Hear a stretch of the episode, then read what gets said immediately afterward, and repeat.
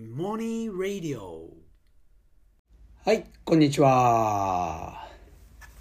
あの、今朝ね、あの、四谷をね、まあ、例によってあの、ウォーキングランニングしてたら、なんかあの、四谷行く前のね、ちょうど交差点のところに、なんかね、あの、野球少年たちが集まってるんですよ。そう、なんかユニフォームを着て。そう、それで、あのーまあ、多分監督なんでしょうね。監督がね、なんかね、気合入れた声でなんか子供たちに話してるんですよね。まあ僕はそこを横をこう、ね、こうスーッと通り、まあ、通り抜けるというか、ランニングしてたんで、してたんですけどね。あのね、ふっと思い出したんですよ。あのー僕ね、あのー小学校1年生から、あの実は少年野球やってたんですよ。少年野球。そう。で、もう一番最初、あのもらった背番号覚えてます。34番ですね。ね、で、なんか、もう最初はもちろんね、なんかもうあの、ほら、あの、キャッチボールとかって言っても、もうあの、全然ちゃんと相手の胸に投げることできないし、で、しかも向こうも取れないから、なんかもうキャッチボールっていうよりもなんかね、こう、ボール追っかけっこみたいになって、ね、もう全然、まあそれすごく覚えてますけどね。で、まあ、でもまあ、割と野球が好きで毎日曜日ね、野球やってて、それで、なんかね、僕ね、そう、小学校4年生でね、レギュラーになれたんですよね。そう。で、まあ本当に野球少年だったんですけど、なんかね、あの、ほら、ユニフォーム着て、あの、会場まで行くじゃないですか。ね、グラウンドまで。で、で歩いてたらね、なんかね、門からね、出てきた、家の門ですよね。門から出てきた男の子がパッと僕のこと見て、あ、野球選手だって言ったんですよ。まあね、要するにほら、あのユニフォーム着てたから、もうその子から取ったユニフォーム着てるわ、野球選手だっていう感じだったんでしょうね。あのテレビで見てる野球選手だみたいな。まあ年齢も違うし、ね、ユニフォームなんて、まあ、ど、どこのチームのユニフォームでもないし、まあ、雑なんだけど、その子は、はっって思ったんですよね。でね、僕はあの、今そのエピソード思い出してね、まあもう僕はやっぱりね、これ数学の教員になってるんで、あの、そのエピソードを、あの、今日思い出してね、ふっとどう思ったかったら、あ、あこの子は、あ抽象化して考えたんだなって思うんですよ。まあ本当なんかもうこれ職業病ですね。僕ね、もう子供、特に子供ですね。子供のやることなすこと考えることってもう僕ね、全部、なんかね、もう無意識にそういうふうに考えちゃうんですよ。もうで、その件に関してはもう抽象化してるんですよ。これね、どういうことかって言ったらこういうのと一緒です。あの、ほら、ちっちゃい子がね、まだほら言葉も喋れないちっちゃい子が、例えば、猫がふーっと目の前に来たのを見て、その猫に対して、ワンワンっていうのと一緒です。わかります？つまりね、例えば犬かなんか飼ってて、ね、なんかワンちゃんワンちゃん、これワンワンって。周りの大人がほらワンワンとかって言って犬もワンワンって言ったら、まあそれで、あ、これはワンワンなんだ。この犬が来たらワンワンなんだって覚えるじゃないですか。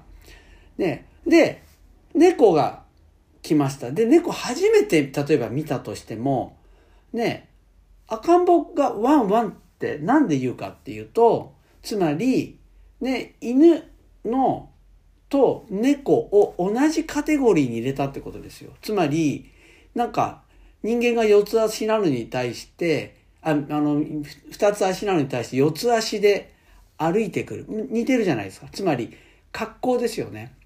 で、ワンワンっていう。で、これ、間違いなんだけど、だけど、赤ん坊がしてることっていうのはまさに抽象化なんですよ。ね。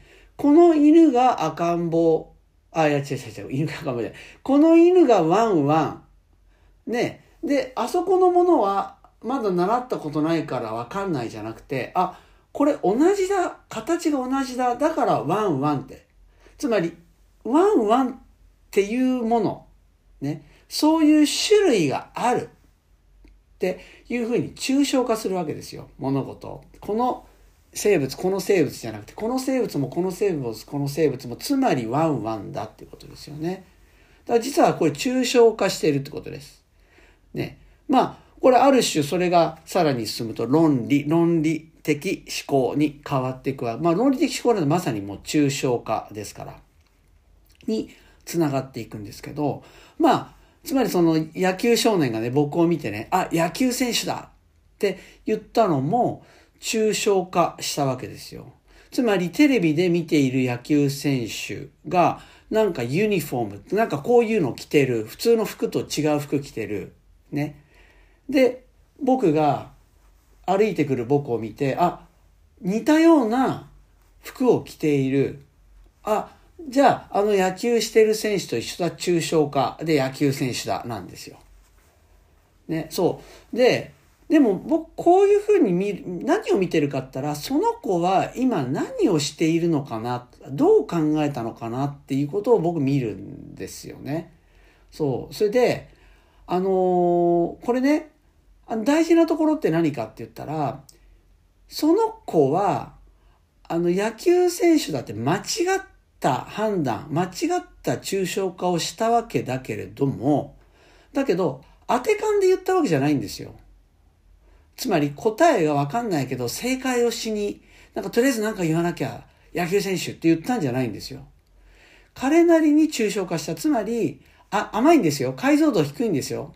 低いんだけど、だけど、ね、あ、服で考えたら、あ、同じだ。じゃあ野球選手なんじゃないかって判断したわけです。だから野球選手じゃなかったんだけれども、でも彼がやったことっていうのは抽象化と、おお、抽象化したなって言えるわけですよ、こっちは。そう。でね、これあのー僕が普段ほら、あの、学びにおいて、できるできない。まあ、つまり、正解不正解ですよね。普段勉強で彼らが評価される部分。そのできるできない。正解不正解で、ね、評価する意味全くないよっていうのはここなんですよ。つまり、野球選手だ、ブー、野球選手は見ません、×って意味ないんですよ。で、それってどうなるか、それで罰されたらどうなるかって言ったらもう絶対自分で考えません。つまり自分で物事を自分なりに抽象化して、あ、こうだ、野球選手だっていうことなくなりますよね。わかりますかね？で、逆に野球選手だ、あ、なるほど、そうか。服を着ている、同じ服。だからきっとこの人は野球やるんじゃないかって判断。あ、そうしたのねって、その子が実際に考えたこと、つまりプロセスですよね。そのプロセスをしっかりとこちらが捉える。プロセスっていうのは、ま前も話しましたけど、頑張ったな、よしじゃないんです。その子が実際に判断したこと、どう判断したかって、そのプロセスをしっかり見て取ってやれば、仮にそれが野球選手じゃなかったとしても、あ、君はその、そういうふうに考えてなるほどって言われたら、あ、ちゃんと分かってくれた。だから次だ、次の別の場面出てきた時も、ね、あ、ワンワンだって言えるんですよ。間違ってるかもしれないけど、あれワンワンじゃないって言えるわけですよ。なぜならそのプロセスっていうところをきちんと見て取ってもらえたからなんですよね。